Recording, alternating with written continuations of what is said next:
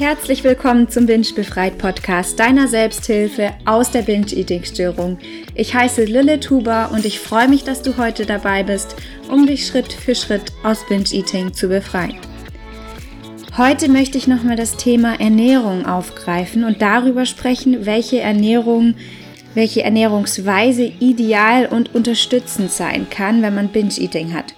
Und dazu möchte ich erstmal einen kleinen Einblick in meine Ernährung geben, beziehungsweise in meine Ernährungsvergangenheit.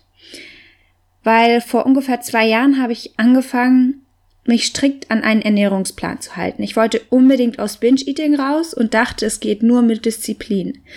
Und war sehr hart zu mir und habe mich dann eben sehr strikt an diesen Plan gehalten und nur so viel gegessen, wie mir dieser Plan es vorgeschrieben hat. Und damit habe ich es tatsächlich zum allerersten Mal aus Binge-Eating rausgeschafft. Aber, und jetzt kommt der Haken an der ganzen Sache, ich habe definitiv zu wenig gegessen für meinen Bedarf und habe dadurch sehr viel abgenommen.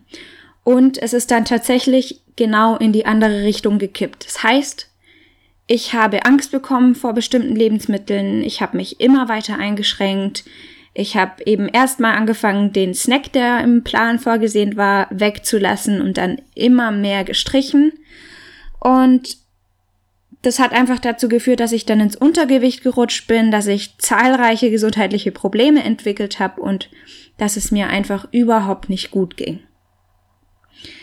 Warum erzähle ich euch das jetzt? Eigentlich, ich habe mir das sehr gut überlegt. Eigentlich wollte ich es nicht erzählen, weil ich weiß, dass vielleicht jetzt viele denken, ah, wenn das so funktioniert, dann versuche ich das jetzt auch mal und macht's einfach nicht so. Seid's euch selbst wert, seid's eurer Gesundheit wert. Ihr kommt so nicht aus Binge-Eating raus. Disziplin wird euch nicht aus Binge-Eating rausbringen. Und jetzt kommt's nämlich, ich bin dann nämlich umso schlimmer in Binge-Eating wieder gelandet. Das heißt, mein Körper hat natürlich, weil ich ihm zu wenig Kalorien gegeben habe und zu wenig Nährstoffe, hat er irgendwann einfach wieder nach Essen verlangt und ich konnte nicht anders, als mich voll zu schaufeln bis zum geht nicht mehr. Und in der Zeit, es war ungefähr ein halbes Jahr hat es angedauert, hat sich dann die Essstörung zurückentwickelt, also Binge-Eating und das schlimmer denn je. Von daher empfehle ich euch, das nicht nachzumachen. Was ist dann der bessere Weg? Natürlich will ich jetzt die Ernährungspläne auf keinen Fall verteufeln. Sie können dem einen oder anderen auf jeden Fall eine große Stütze sein, aber darauf komme ich auch nochmal zurück. Jetzt möchte ich erstmal noch viel mehr darüber sprechen, welche Lebensmittel Binge-Eating fördern und welche die Heilung eher unterstützen. Also die Heilung von Binge-Eating. Und als kleine Wiederholung, wir haben im Magen-Darm-Trakt Rezeptoren, die das Sättigungsgefühl beeinflussen. Und da unterscheidet man eben zwischen den Dehnrezeptoren und den Nährstoffrezeptoren. Die Dehnrezeptoren messen eben, wie weit der Magen schon gedehnt ist, das heißt, wie viel Essen du schon aufgenommen hast. Und die Nährstoffrezeptoren schauen, wie kaloriendicht das aufgenommene Essen ist.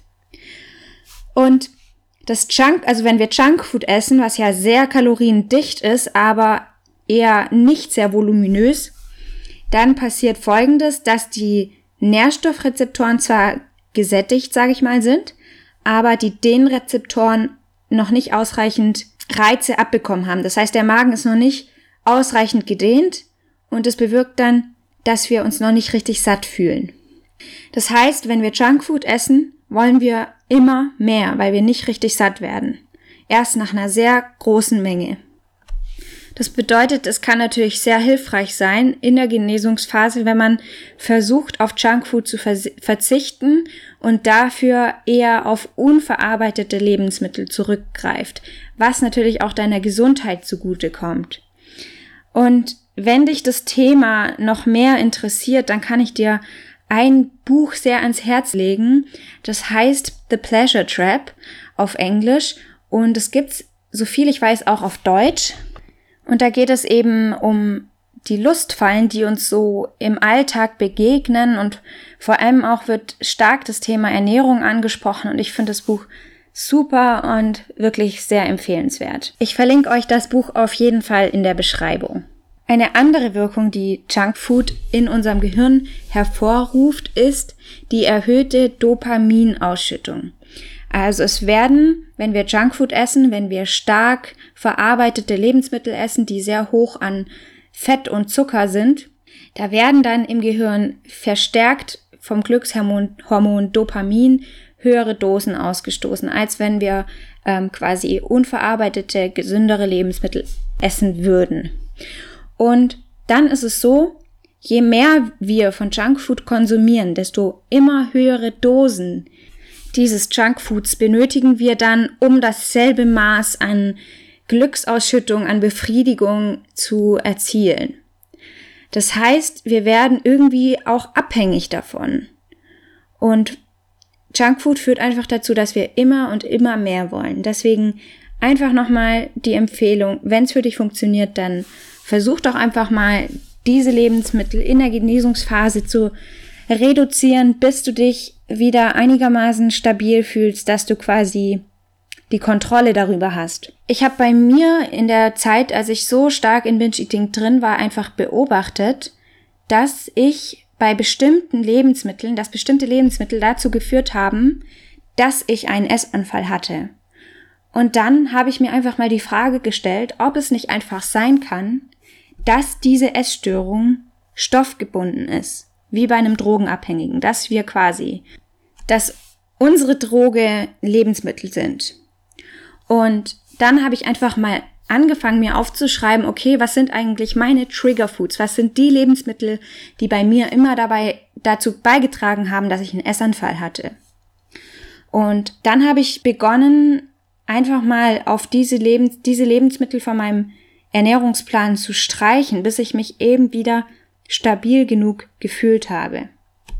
Und genau dieser Schritt hat meine Genesung so enorm erleichtert. Und dazu möchte ich auch nochmal sagen, das war für mich auf keinen Fall irgendwie in irgendeiner Richtung ein, ein Verzicht auf irgendwas, sondern ich habe das ja auch nicht aus abnehmtechnischen Gründen gemacht, sondern meiner Heilung zuliebe und meiner Gesundheit zuliebe. Und nach ein paar Wochen war es dann auch tatsächlich so, dass ich einfach auch nicht mehr dieses Essen verlangt habe, dass ich da gar keine Lust mehr drauf hatte, eben weil ich nicht mehr abhängig davon war. Und das Schöne ist auch, ihr könnt alles ersetzen. Ihr könnt jedes ungesunde Produkt in gesund verwandeln. Und es geht so einfach. Gebt einfach mal bei YouTube ein, zum Beispiel gesunde Ferrero-Kugeln. Und die schmecken so gut, wenn nicht sogar noch viel besser. Also vielleicht kann es ja auch für dich sehr hilfreich sein, wenn du in der Anfangszeit versuchst, auf deine Trigger Foods zu verzichten. Da möchte ich aber auch noch mal ganz wichtig sagen, es ist nicht das Ziel dabei, in eine andere Essstörung, wie zum Beispiel Orthorexie, zu verfallen. Genau da möchte ich einfach nur klarstellen, dass es auf keinen Fall meine Empfehlung ist. Ich selbst habe dann nach einigen Wochen einfach wieder angefangen, Schritt für Schritt ab und zu mal was Ungesundes in meine Ernährung einzubauen. Und es hat auch wunderbar funktioniert. Das mache ich heutzutage auch so noch. Und wenn man sich normales Essverhalten anschaut, dann merkt man, dass das ganz normal ist, dass man auch mal was Ungesundes ist. Und das ist auch völlig in Ordnung. Und genau zu dem Punkt fällt mir gerade noch was ein, was mir sowas von geholfen hat. Und zwar über Essen. In meiner Binge-Eating-Phase dachte ich immer, wenn ich mich überessen habe, dass ich jetzt einen Essanfall haben muss, weil ich ja eh schon zu viel gegessen habe. Und das war für mich immer so eine Art Rückschritt. Immer wenn ich zu viel gegessen habe, war das für mich ein Rückschritt. Und ich habe immer gedacht, ich fange von Null an. Und genau da ist der Punkt. Zu einem normalen Essverhalten gehört Überessen dazu. Eure Ernährung muss nicht perfekt sein. Vielleicht habt ihr einen Freund oder eine Bekannte oder irgendjemand in der Familie, wo ihr wisst, dass diese Person definitiv ein gesundes und normales Essverhalten hat. Und wenn ihr dann mal mit denen darüber sprecht, dann werdet ihr merken, dass diese Personen, wenn es ihnen so gut schmeckt, dass sie dann auch mal zu einem zweiten Teller greifen, obwohl sie schon, schon satt sind, oder dass sie dann mal noch zu einem Nachtisch greifen. Also setzt euch da nicht zu sehr unter Druck in der Genesungsphase. Das Hauptziel ist ja erstmal aus Binge-Eating rauszukommen. Und wenn ihr eure, euer Ernährungsverhalten danach noch verbessern wollt, dann macht es aber auch bitte danach. Stellt es hinten an. Das Wichtigste ist jetzt aus Binge-Eating rauszukommen.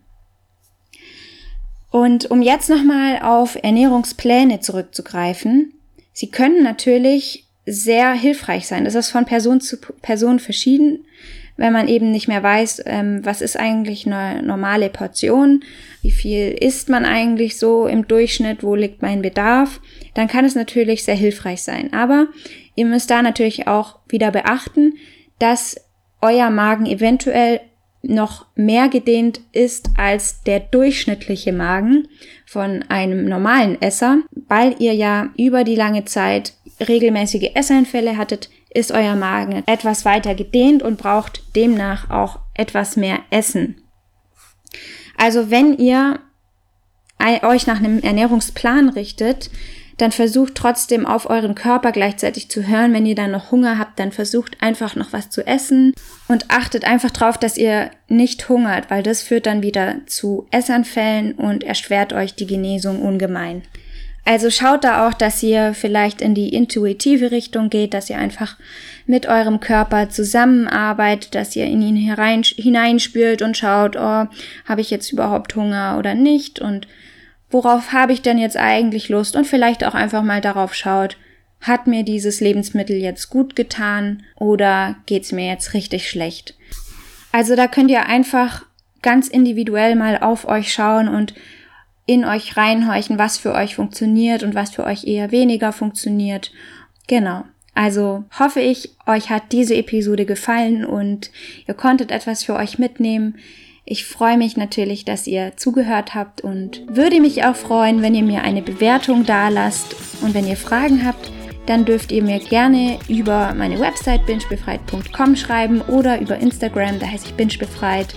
Und bis dahin wünsche ich euch noch eine gute Woche und freue mich auf nächsten Montag. Bis dann. Als kleiner Disclaimer, dieser Podcast ist kein professioneller Therapieersatz. Binge-Eating kann starke gesundheitliche Konsequenzen haben und ich rate dir zu ärztlicher und psychologischer Hilfe.